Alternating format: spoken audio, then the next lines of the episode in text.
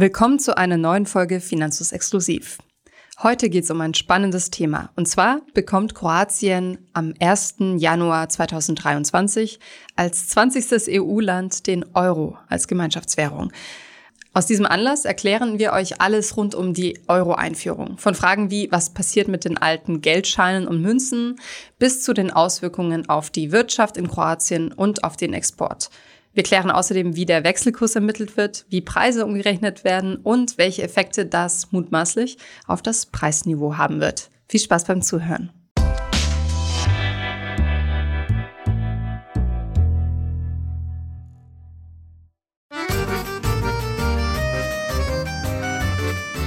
Wir sprechen heute über den Euro. Wir, das sind Markus und Anna. Hi. Ihr erinnert euch ja wahrscheinlich noch oder teilweise, je nachdem wie alt ihr seid, an die Euro-Einführung im Jahr 2002. Ich erinnere mich noch relativ genau daran. Am Silvesterabend hatten wir direkt schon versucht, am Geldautomaten Euros zu ziehen. Der war natürlich leer, weil schon ein paar andere vor uns das gemacht haben. Aber das war damals eine sehr spannende Zeit und das blüht jetzt auch Kroatien. Ich erinnere mich noch daran, ich war damals auch noch äh, recht jung. Ich hatte so ein Sammelbuch wo ich dann geeifert habe, die Münzen von den jeweiligen Ländern zu finden. Ich weiß noch, Griechenland mit der Eule war ein großes Ziel von mir. ich hatte das Ganze vorher mit D-Mark-Münzen. Ich habe D-Mark-Münzen gesammelt und versucht, von jedem Jahrgang und von jeder Prägeanstalt eine Münze in meinem Münzalbum zu sammeln. Und äh, die habe ich auch bis heute.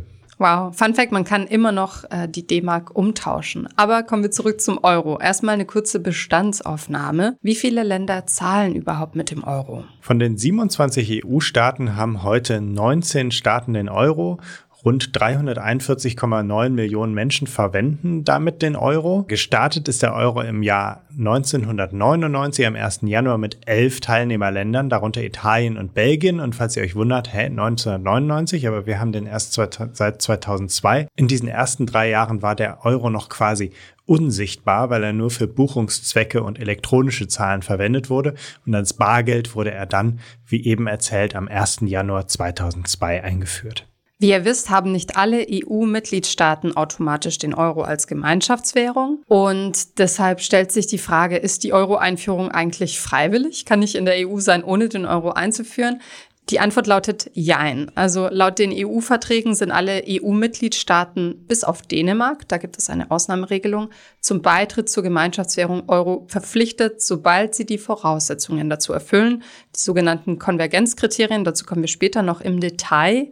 Es gibt aber mehrere Staaten, die das aktuell nicht mit Nachdruck verfolgen, unter anderem Schweden, Polen, Ungarn und Dänemark mit der Ausnahmeregelung einer sogenannten Opt-out-Regel.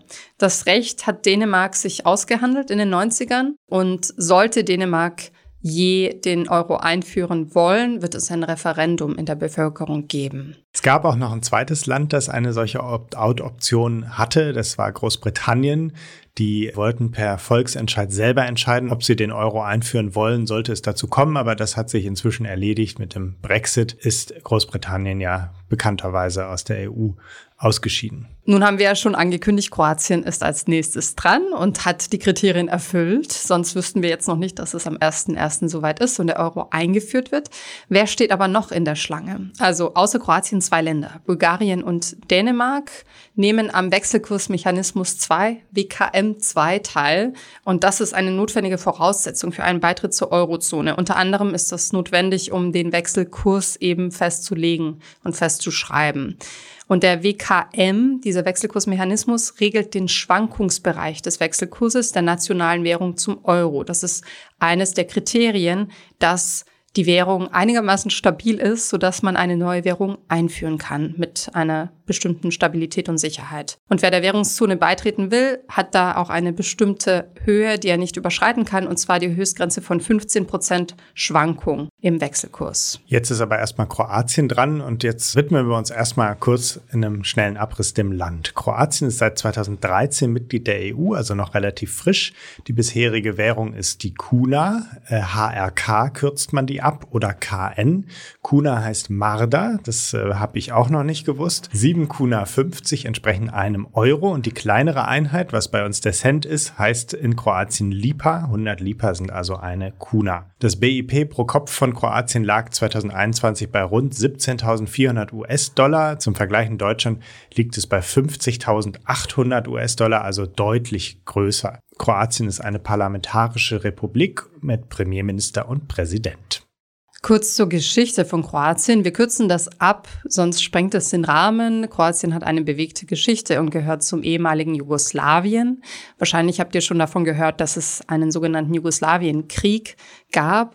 Da wurden nämlich kroatische Teilgebiete von Serbien besetzt und es gab zudem noch einen Bürgerkrieg in Bosnien. Und da gab es sehr viele Tote und Gräueltaten, die heute noch aufgearbeitet werden teilweise. 1992 wurde dann ein Waffenstillstand geschlossen. Der Krieg ging aber inoffiziell leider noch länger weiter. Trotzdem wurde 92 Kroatien Mitglied der Vereinten Nationen und im November 1995 bringt das Abkommen von Erdut dann schließlich das offizielle Kriegsende. 1996 wurde Kroatien Mitglied des Europarates, ein weiterer Schritt in Richtung EU. Als erster Teilstaat des ehemaligen Jugoslawiens trat dann aber Slowenien 2004 der EU bei und Kroatien folgte 2013 als zweiter Staat des Ex-Jugoslawiens. The fact that Croatia will become the 20th member state of European monetary union of euro area is also a clear signal that uh, European integration is ongoing despite all the challenges that we are facing.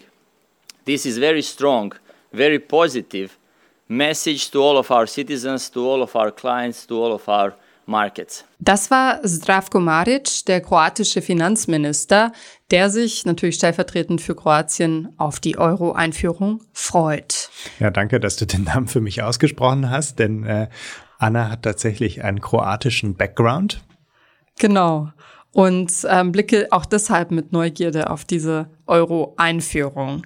Kommen wir mal zu den Vorteilen der Euro-Einführung, denn offenbar gibt es ja Grund zur Freude. Ja, die Euro-Einführung soll die Wirtschaft in Kroatien stärken. Sie soll zu einer besseren Kreditwürdigkeit führen, niedrigeren Zinssätzen, besserer Vergleichbarkeit von Preisen. Kroatien wird nicht mehr das Risiko haben, durch Währungsabwertungen in eine Rezession zu schlittern. Viele Länder, die eine eigene Währung und nicht die Gemeinschaftswährung äh, Euro haben, haben auch das Problem, dass sie beispielsweise durch eine relativ äh, starke Währungsabwertung in eine Rezession schlittern können. Das ist ein Risiko und das mildert man natürlich durch diese Gemeinschaftswährung ab, wenn auch gleich wir in diesen Tagen sehen, dass es durchaus möglich ist.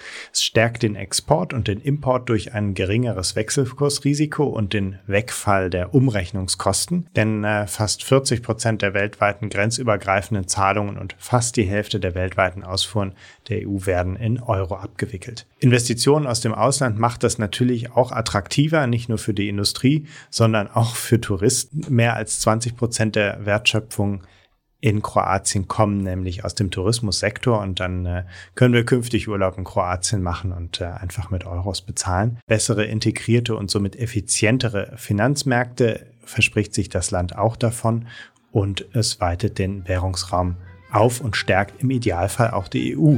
Das muss aber nicht so sein, denn es gibt auch Nachteile der Euro-Einführung.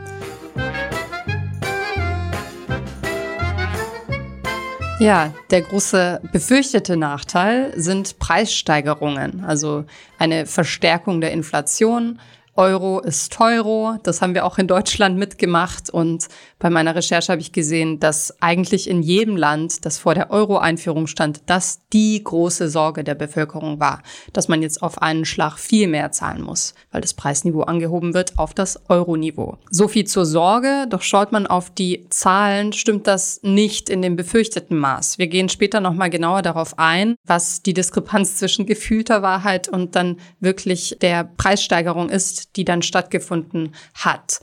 In Kroatien wird auch eine Vorsichtsmaßnahme deshalb umgesetzt. Und zwar wird es im ersten Jahr des Euros im Land die Preise in beiden Währungen, also sowohl in Kuna als auch in Euro, angezeigt werden, damit der Währungswechsel von Händlern nicht ausgenutzt wird. Das haben wir ja auch jetzt bei der Inflation, dass da ja gerne mal Trittbrett gefahren wird und das dann ein bisschen gemogelt wird, weil ja sowieso alles schon ein bisschen teurer geworden ist. Also das soll verhindert werden. Die Stimmung und Akzeptanz in der Bevölkerung damit einhergehend, dass man eben die Sorge hat, dass die Preise steigern, ist auch ein möglicher Nachteil. Dazu gibt es regelmäßig Umfragen und Erhebungen, zum Beispiel den Eurobarometer. Im Juni 2022 haben 81 Prozent der befragten Kroaten die Sorge geäußert, dass die Lebenshaltungskosten steigen, sobald sich das Preisniveau an die Eurozone anpasst.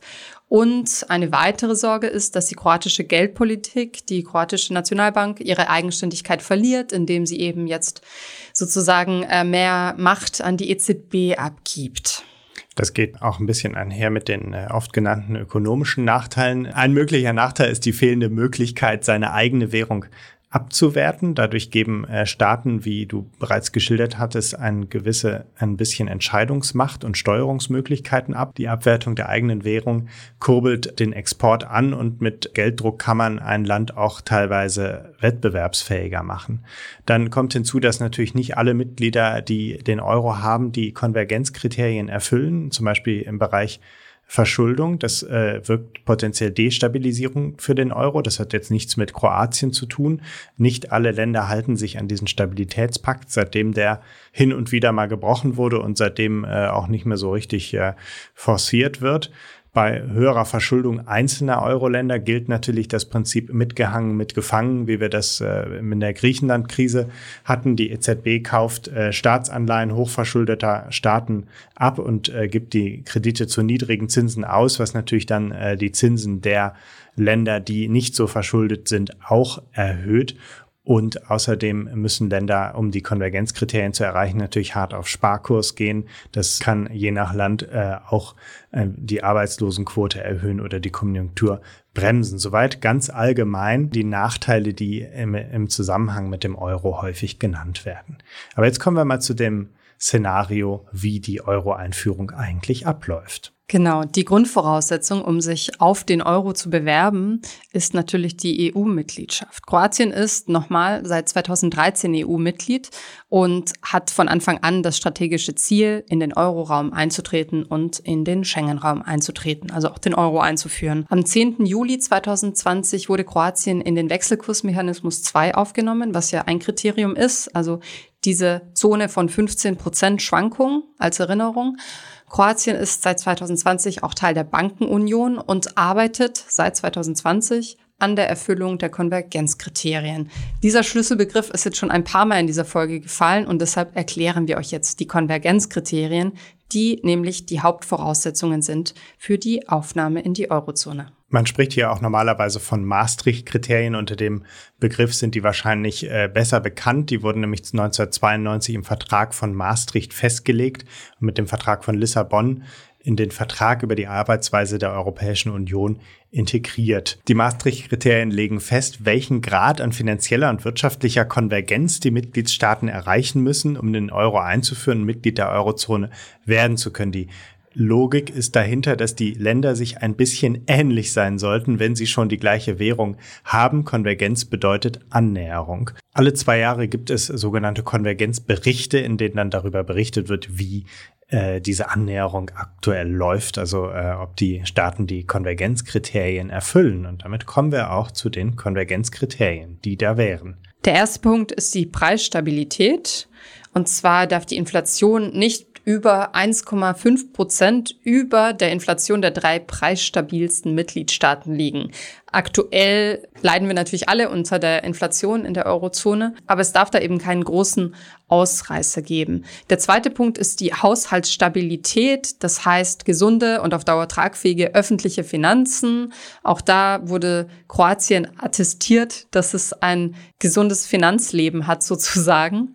Ähm, dazu gehört A, die öffentliche Neuverschuldungsrate von unter drei Prozent bis drei Prozent und ein öffentlicher Schuldenstand von bis zu 60 Prozent Disclaimer, das wurde in der Vergangenheit auch etwas lockerer gesehen. Also es sind auch Länder in der EU, die mehr als 60 Prozent Staatsverschuldung haben. Ja, dann gibt es noch äh, das Kriterium, dass die langfristigen Zinssätze, ähnlich wie der bei der Preisstabilität, nicht mehr als zwei Prozentpunkte über dem Zinssatz der drei preisstabilsten Mitgliedstaaten liegen dürfen. Also auch hier möchte man, dass die Länder sich relativ ähnlich sind und es nicht einzelne Länder gibt, die da ausreißen. Und dann schließlich noch die Wechselkursstabilität. Und zwar wird das im Wechselkursmechanismus WKM2 festgehalten, in dem das Land mindestens zwei Jahre Teil sein muss und keine starken Abweichungen vom Leitkurs aufweisen darf. Des Weiteren gibt's noch die rechtliche Konvergenz, da geht es eben um Menschenrechte und dergleichen. Und Kroatien hat eben nach den Prüfberichten all diese Kriterien erfüllt und darf zu Beginn des neuen Jahres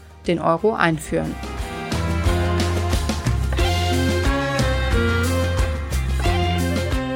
der Grundlage des Konvergenzberichts legt dann die EU-Kommission dem EU-Rat einen Vorschlag vor. Dann wird das Ganze im EU-Parlament besprochen, diskutiert und so weiter. Es gibt Beratungen zwischen den Staats- und Regierungschefs und schließlich entscheidet der EU-Rat, ob der Mitgliedstaat die erforderlichen Voraussetzungen erfüllt und den Euro einführen darf.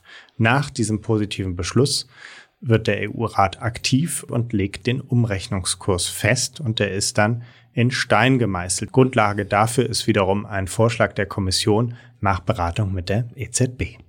Wie ist das Ganze in Kroatien abgelaufen? Ich habe ja gerade schon gespoilert, dass es in Kroatien geklappt hat.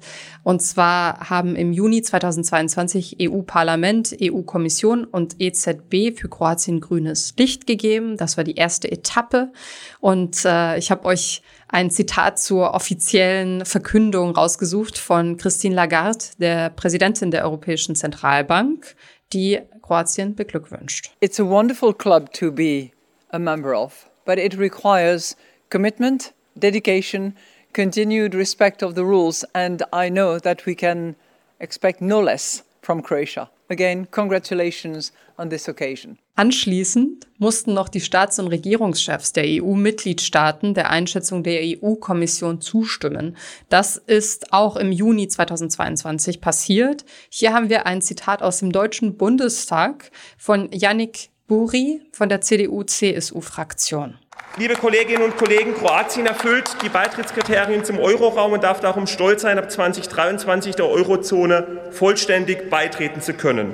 Anschließend musste der EU-Rat noch die Aufnahme der, in die Eurozone offiziell annehmen. Auch das passierte fast zeitgleich im Juli 2022. Wie lange dauert jetzt der Prozess, bis ein Land den Euro annimmt? Also der Beschluss fiel dieses Jahr noch äh, und dann zack ist äh, Kroatien in der Eurozone. So schnell geht's natürlich nicht. Kroatien ist, wie gesagt, seit 2013 EU-Mitglied, seit 2020 Teil des Wechselkursmechanismus geworden und die Einführung des Euros wird dann 2023 passieren. Das heißt zehn Jahre nach Beginn der EU-Mitgliedschaft. Bei Slowenien hat es, ging das ein bisschen schneller. Die sind seit 2004 in der EU und seit 2007 gibt es da den Euro. Litauen hat ähnlich lang gebraucht, seit 2005 in der EU, seit 2015 in der Eurozone. Und Tschechien, Ungarn und Polen sind seit 2004 in der EU und noch immer, heute noch immer nicht im Euro, haben sich aber auch noch nicht aktiv darauf beworben. Ja, was ganz spannend ist, finde ich, und auch komplex ist, wie der Wechselkurs festgelegt wird. Und da haben wir euch mal rausgesucht, wie das bei der erstmaligen Einführung des Euros, also auch im Fall von Deutschland, abgelaufen ist. Denn da hatte man ja noch keine Erfahrungswerte sozusagen. Schon mit dem Vertrag von Maastricht 1992 haben die zwölf Gründungsstaaten der EU beschlossen, dass es eine gemeinsame Zentralbank, jetzt die EZB, und eine gemeinsame Währung, den Euro, geben soll die Europäische Währungsunion. 1998 trafen sich dann die Minister der Mitglieder, die Zentralbankspräsidenten und die Europäische Kommission und das Europäische Währungsinstitut, um die Umrechnungskurse festzulegen. Denn es waren ja ganz unterschiedliche nationale Währungen mit unterschiedlichen Werten und Kursen. Da gab es dann grob eingeteilt drei Schritte. In dem ersten Schritt hat man den jeweiligen Wechselkurs der nationalen Währungen zum Dollar aufgeschrieben. Und das hat man in einer Telefonkonferenz Ende 1998 der einzelnen EU-Zentralbankchefs gemacht. Als Maßstab dafür hat man die D-Mark zum US-Dollar herangezogen. Aus dem Ergebnis wurden dann elf Wechselkurse der anderen Währungen hochgerechnet, also nationaler Wechselkurs zum Dollar mal dem Kurs der D-Mark zum Dollar. Und diese Werte wurden dann an die EU-Kommission übermittelt zur Berechnung der Wechselkurse der Einheitskurse. Da gibt es ein relativ kompliziertes Verfahren aus Gewichtungen und so weiter. Am Ende wurden dann alle Wechselkurse zusammengetragen und festgelegt, unwiderruflich. Und so war das auch bei der D-Mark damals. Wir erinnern uns ja noch an den Wechselkurs von grob 1,2 oder genauer 1,96. Im Fall Kroatien wurde auch schon der Wechselkurs festgelegt, und zwar im Juli. Das hat der EU-Rat gemacht.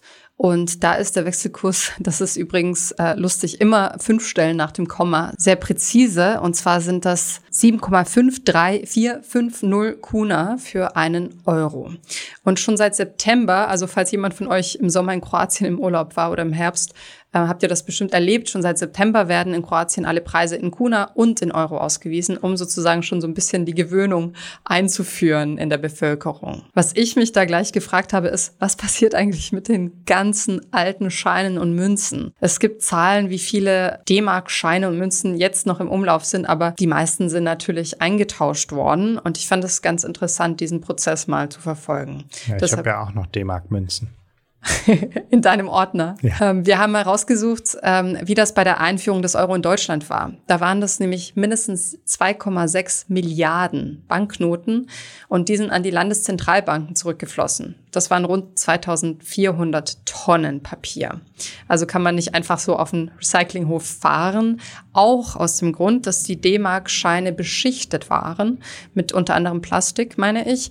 Und das heißt, die wurden größtenteils zerschreddert, zu Briketts gepresst und dann in Abfallverwertungsanlagen verbrannt oder in der Zementindustrie oder in Ziegeleien als Ersatzbrennstoff verheizt. Teilweise gab es aber auch so Initiativen, die mehr Nachhaltigkeit proklamiert haben. Und zwar gab es da so Recyclingprojekte mit Biomüll und so weiter, aber ganz schön viel wurde einfach verbrannt.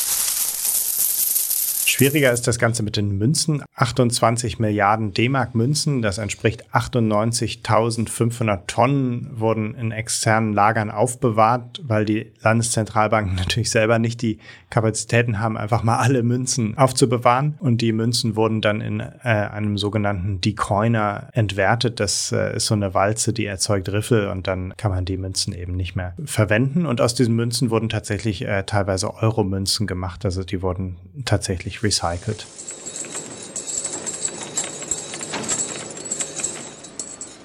Ja, lediglich die roten Pfennigmünzen wurden nicht verwendet, weil das zu aufwendig war. Und die Reste wurden an Händler weiterverkauft, die dann das Metall weiterverarbeitet haben. Da habe ich mich gefragt, ob ich nicht als Händler dann einfach Pfennigmünzen kaufen kann und dann wieder einreiche. Und äh, aber die wurden ja mit dem Decoiner vorher wertlos gemacht. genau. Ähm, jetzt wissen wir also, wie die alten nationalen Währungen wegkommen, aber wie kommt der Euro in Umlauf?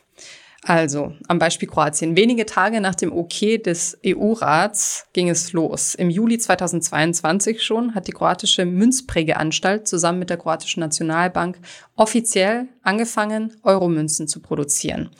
Die Europäische Zentralbank und die nationalen Zentralbanken der Länder sind als einzige befugt, Euro-Banknoten auszugeben. In der Praxis sind aber die nationalen Zentralbanken, also in diesem Fall die kroatische Notenbank, dafür verantwortlich und geben die Banknoten und Münzen aus und ziehen sie dann auch hinterher aus dem Verkehr. Die EZB ist eher so ein Kontrollinstrument bei diesem ganzen Prozess.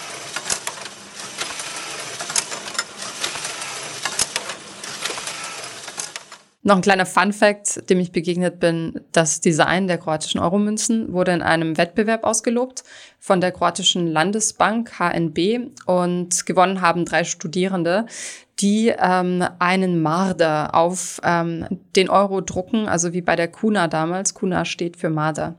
Und in den ersten sechs Monaten können Bürger kostenlos ihre Kuna in Euro umtauschen. Das war ja in Deutschland auch so. Und ähm, teilweise kann man auch immer noch umtauschen. Wir hatten ja vorhin schon über das Preisniveau gesprochen. Viele Leute haben sich darüber beschwert, dass der Euro ein Teuro ist und die Preise stark gestiegen sind seitdem. Woran liegt das, dass man subjektiv das Gefühl hat, dass durch die Euro-Einführung alles teurer geworden ist? Das liegt daran, dass natürlich immer alles ein wenig teurer wird. Wir haben immer eine gewisse Inflation, aber durch die Währungsumstellung hat man natürlich nicht mehr die Vergleichbarkeit. Man verliert so ein bisschen das Preisgefühl und dadurch äh, fühlt sich das eben noch mal ein bisschen stärker an. Wir haben die Daten für die Inflationsraten rausgesucht. In Deutschland im Jahr der Bargeld-Euro-Einführung lag die Inflationsrate bei 1,4 Prozent. Und das ist weniger als in dem Jahr davor. Die lag da bei 1,98 Prozent und generell im Schnitt seit 1991 beträgt die Inflationsrate auch etwa 1,9 Prozent und das entspricht auch dem Inflationsziel der Europäischen Zentralbank, die mit ihrer Notenbankpolitik versucht, immer die Inflation langfristig bei zwei Prozent zu halten. Anders ist es allerdings mit der gefühlten Inflation, die wir vorhin schon angesprochen haben, Euro und Euro, die in vielen Ländern grassiert vor der Euro-Einführung. Und die EU-Kommission hat jeden Monat Umfragen zur gefühlten Inflation angestellt und die war tatsächlich sehr viel höher als die reale Inflation. 21.000 Menschen aus Ländern, in denen 2002 der Euro eingeführt wurde, also wie Deutschland, wurden befragt zu ihrer gefühlten Inflation und im Dezember 2001, also einen Monat vor der Euro-Einführung, gab nur 17 Prozent an. Die Preise stiegen schneller als zuvor. Im September 2002, also im Sommer nach der Euro-Einführung, waren es schon 44 Prozent.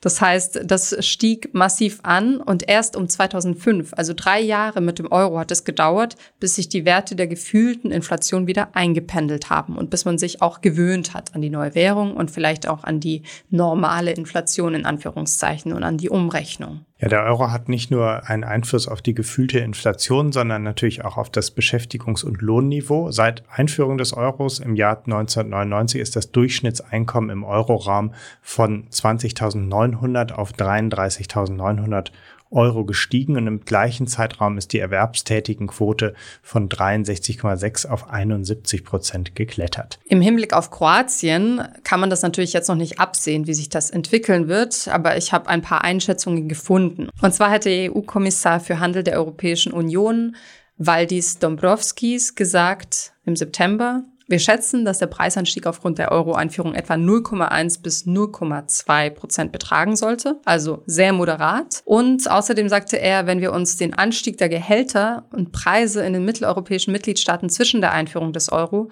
und heute ansehen, können wir feststellen, dass die Bruttogehälter im Vergleich zum Anstieg der Verbraucherpreise deutlich gestiegen sind. Damit ist der Lebensstandard nach der Einführung des Euro deutlich angestiegen. Also auch das bestätigt die Statistik, die wir eben zitiert haben.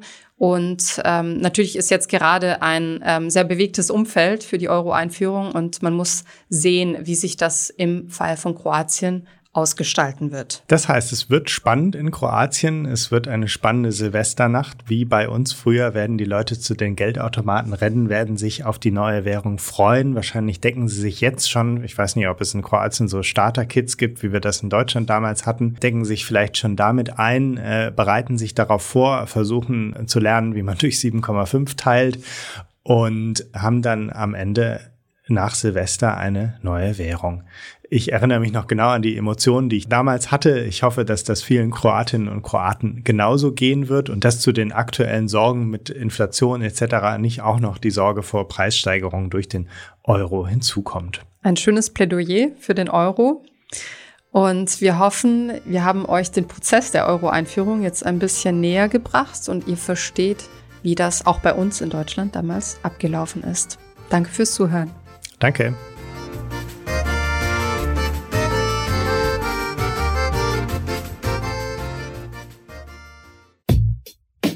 Ich hoffe, diese Podcast-Folge hat dir gefallen und du hast was dazugelernt. Wenn ja, dann erzähl doch gerne auch deinen Freunden und Bekannten vom Finanzfluss Podcast, die sich für das Thema finanzielle Bildung interessieren oder interessieren sollten. Wenn du uns auf iTunes zuhörst, dann lass uns gerne eine positive Bewertung da. Das sorgt dafür, dass wir noch besser auffindbar werden.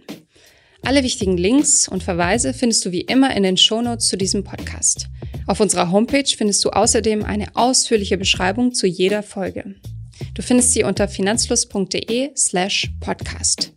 Vielen Dank fürs Zuhören und bis zum nächsten Mal.